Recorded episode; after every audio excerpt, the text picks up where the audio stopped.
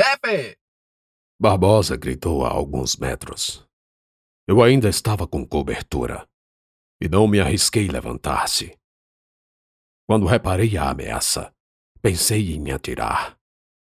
Mas se errasse, o que era bem possível e provável, dada a distância, eu não sairia vivo depois de me tornar alvo de uma das melhores pontarias da coluna.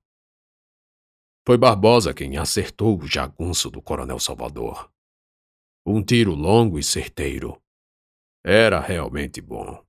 Não havia dúvida. Aliás, comecei a pensar que ali ele não tinha intenção de me matar. Pelo menos até aquele instante. Apesar de ter atirado em meu cavalo duas vezes, sendo que na segunda o tiro foi mortal. Chefe! Ele gritou novamente de lá. O que você quer? Berrei de cá. E por um tempo nossa conversação se deu como entre dois interlocutores a considerável distância. Aos gritos. O menino, chefe! O menino vai servir para outro pacto! Você enlouqueceu! Não existe isso de pacto! Ou de demônio, ou diabo, ou tudo isso foi invenção minha! Ah! O outro não era virgem! Ele falou como se não tivesse ouvido o que eu acabara de dizer. O outro, a quem ele se referia, era o Piaba. E a referência à castidade do garoto me atordoou. Eu desconhecia completamente a eventual pureza de Piaba. Ignorava e não fazia ideia de que alguém, menos ainda Barbosa, iria cometer aquele ato bárbaro com base nessa informação. Como você sabia? Perguntei. Ele me disse. Ele disse quando namorou com a tal de Bebita, a cabra. Por isso tomou as dores do outro guri. Fiz uma careta de repugnância ao ouvir o relato. O sol quente incidia oblíquo sobre mim, queimando a banda de minha cara. Meu corpo era só suor e dor, embora difusa. Talvez a perna, talvez quebrada, fraturada. Não me arriscava a se levantar, e por isso não tinha certeza da gravidade e extensão das lesões. Por isso continuava deitado, apertando a Mauser, molhando o cabo suado, calculando as palavras, as respostas ao psicopata armado que me tinha sob sua mira. Pensei até na hipótese medonha de fazer o que ele queria. Meu Deus, me perdoe, mas não posso deixar de falar que passou por minha razão a irracionalidade de entregar o garoto. Por falar no menino, João Pequeno, enfim se desvencilhara dos cactos embora murmurasse e gemesse de dor diante de lanhos pelo corpo inteiro, causados pela queda e espinhos. Ele ia ficar de pé, mas eu sussurrei rápido. Se abaixe, ou ele atira em você. E aí? Vai me entregar ao menino? Barbosa insistiu de lá. Mas por quê? Logo você, que era tão cristão, Súbito matei o resto da fala e dei enfim conta do que se tratava toda aquela insanidade. Era, bah. Era muito cristão. Agora preciso ir para o inferno. E a amada precisa que eu tire de lá. Ela não merece pagar pelo meu erro. Mesmo assim, eu não consigo acreditar que tenha se tornado tão mal. Ser bom ou mal é questão de mais ou menos coragem, chefe. É preciso coragem para descer lá embaixo. Enfrentar o diabo. Não existe inferno! Não existe diabo! Gritei transtornado. Depois fiquei em silêncio, refletindo em até que ponto a convicção de alguém poderia chegar. Barbosa acreditava no que falava, e qualquer um que com ele conversasse poderia chegar à idêntica conclusão. Em seu delírio, sua vida aqui não valeria nada mais. E tudo o que ele dela esperava aproveitar era atuar em favor das forças que controlavam o inferno. Era lá que a alma de Maria das Dores jazia, sodomizada, em segundo ato, pelas autoridades diabólicas. Barbosa, e isso ele mesmo inventou, achou que fazendo um pacto aqui, poderia descer para libertar e ocupar o lugar da amada. Para tanto, transformou-se num monstro. Posso me chegar, chefe? Barbosa falou, tirando o rifle do ombro, e apontou para a minha direção. Não quero atirar em você um ser, mas, vá, atira se for preciso. Diga de passagem que já posso meter uma bala na tua cabeça. Gelei, esfriei, estremeci, na mira de um louco psicopata agora frio e perverso, movido por uma paixão desenfreada e um remorso infundado. Ele poderia me matar. Mas se você me matar, vai saber que não existe isso de pacto. Eu não tenho um corpo fechado. Que tudo foi coincidência. E mesmo que mate esse menino, Maria das Dores nunca vai sair de onde está. Houve um outro silêncio um longo e morno silêncio, resfriado por uma brisa intermitente vinda do leste. Supus que ele estivesse ponderando o risco de perder a manutenção do delírio. Ora, se eu realmente morresse, de que adiantaria continuar à procura de corações virgens para invocar demônios em encruzilhadas? O silêncio se estendeu ao ponto de me impacientar. Nada.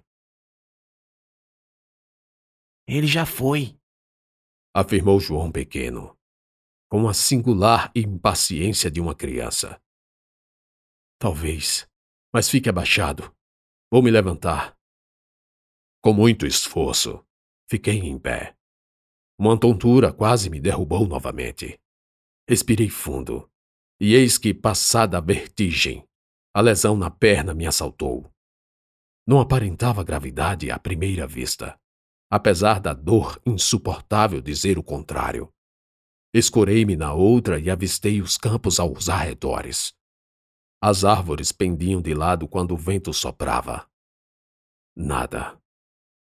Onde será que Baro se meteu? Pensei. Sozinho eu não consigo andar. Falei para João, que veio para servir-me como muleta improvisada. Ele quer me matar. Mas o que foi que eu fiz? Nada, nada. Você não fez nada. É só que ele ficou louco. Respondi ao garoto enquanto me apoiava em seu ombro. Senti sede e fui quase me arrastando ao cavalo morto. Pobre animal. Abaixe aí e pegue a água dos alforjes. Recebi o odre e bebi um pouco. Dei a João, que bebeu ávido. Depois, a duras penas, me projetei para a estrada. O que faço? Pensei. A dor não passava nem aliviava. O sol também não nos dava trégua. Vamos para a vila. Mas é longe. João resmungou. Eu sei, mas temos que ir. Se eu voltar com você para o acampamento, eles podem. Não terminei a frase. Agora, não era só o grupo de Benício, mas o próprio Barbosa. Talvez a gente ache uma canoa. O menino falou apontando para o rio Parnaíba, a menos de um quilômetro do nosso flanco. É, talvez. E assim descemos em direção ao rio.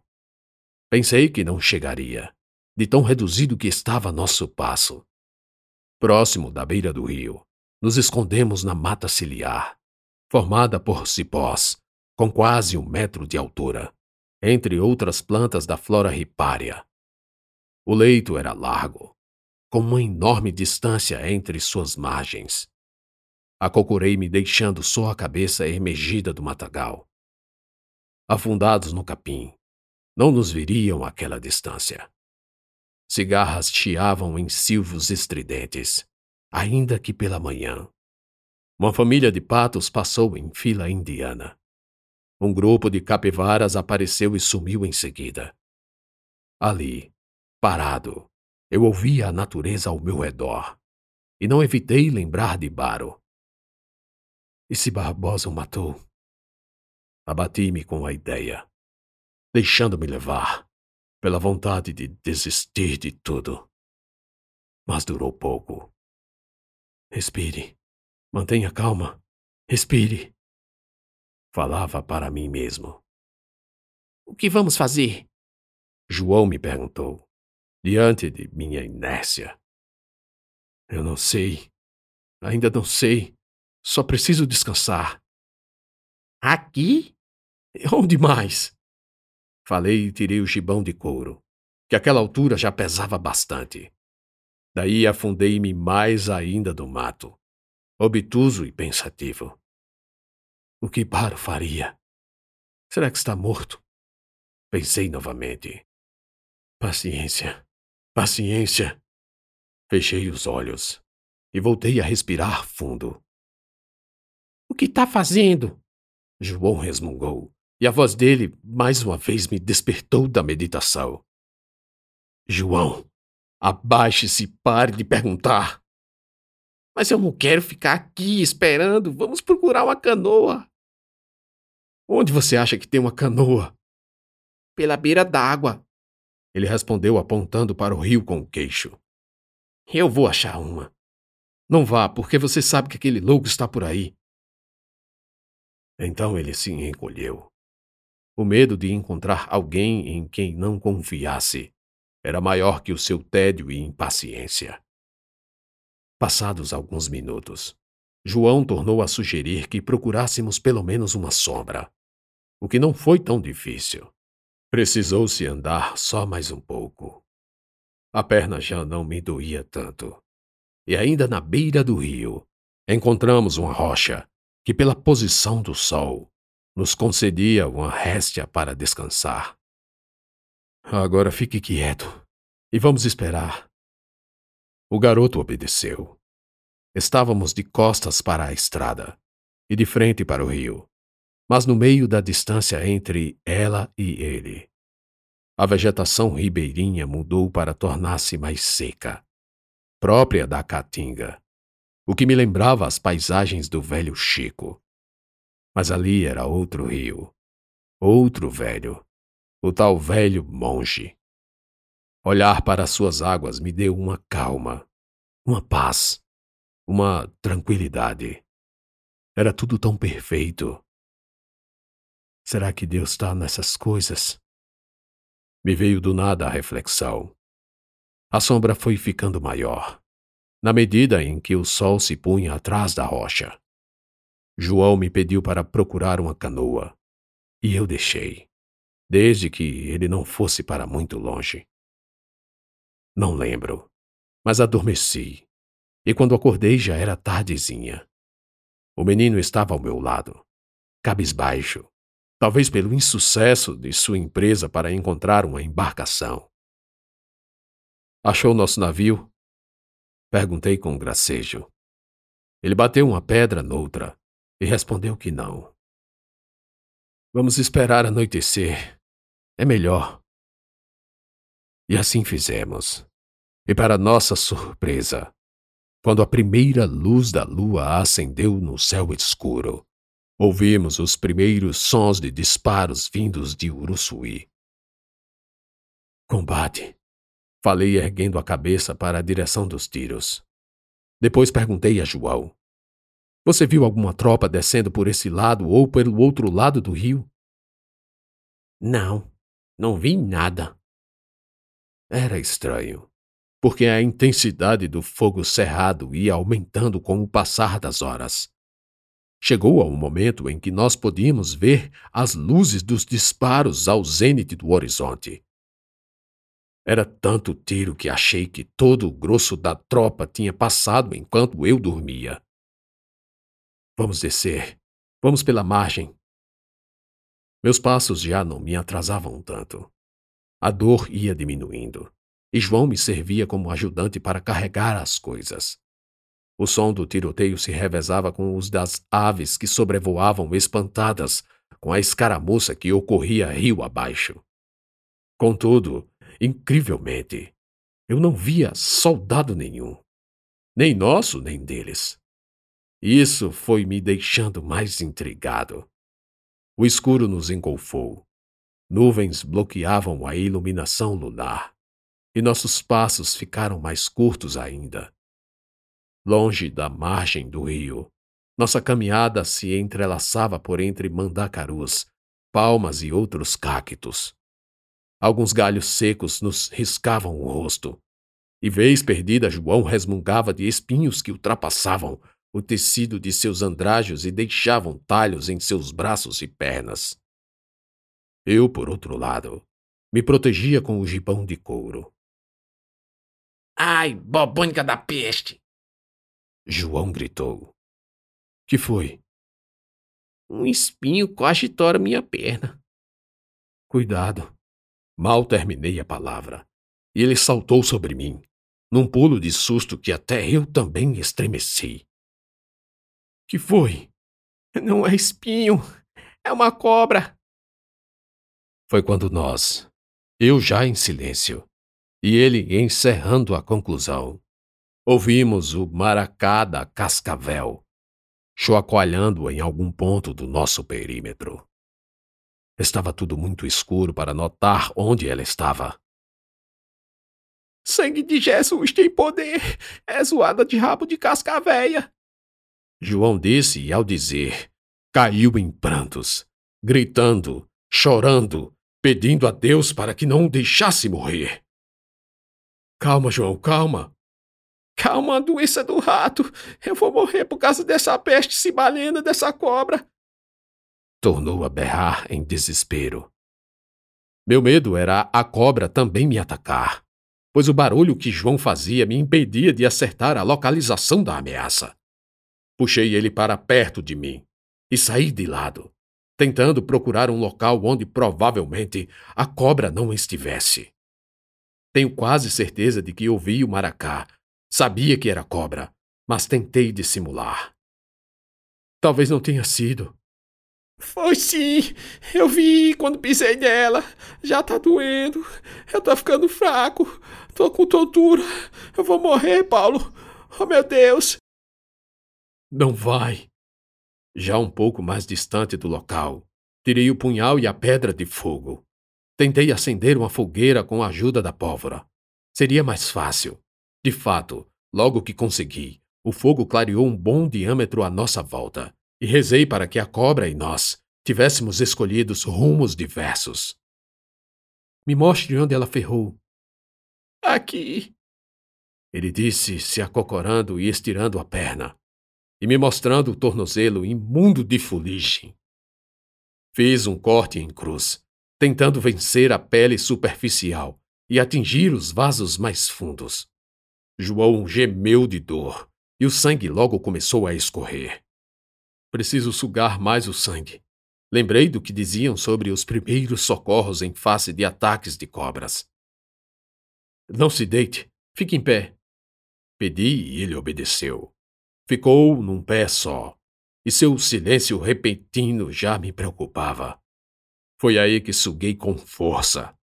Minha boca se encheu do líquido viscoso e grosso com cheiro de ferro. Cuspi e refiz a operação. Ele via tudo empalidecido. João, você vai ficar bem. Tentei puxar assunto para ver se o menino falava alguma coisa, mas nada. João! João! Chamei-o mais duas vezes, e quando ia para a terceira, ele caiu sem consciência. Maldição! Era só uma criança. E eu sabia que o veneno de uma cascavel era suficiente para matar um boi, uma vaca dez vezes mais pesada do que ele. Mas ele ainda respirava, e isso era bom. Tirei o gibão, joguei todas as tralhas, fiquei só com o punhal e a mouse na cintura. Pus o menino nos braços e parti para a estrada, no escuro, no breu mas com a esperança de tentar salvar o garoto chamado João Pequeno.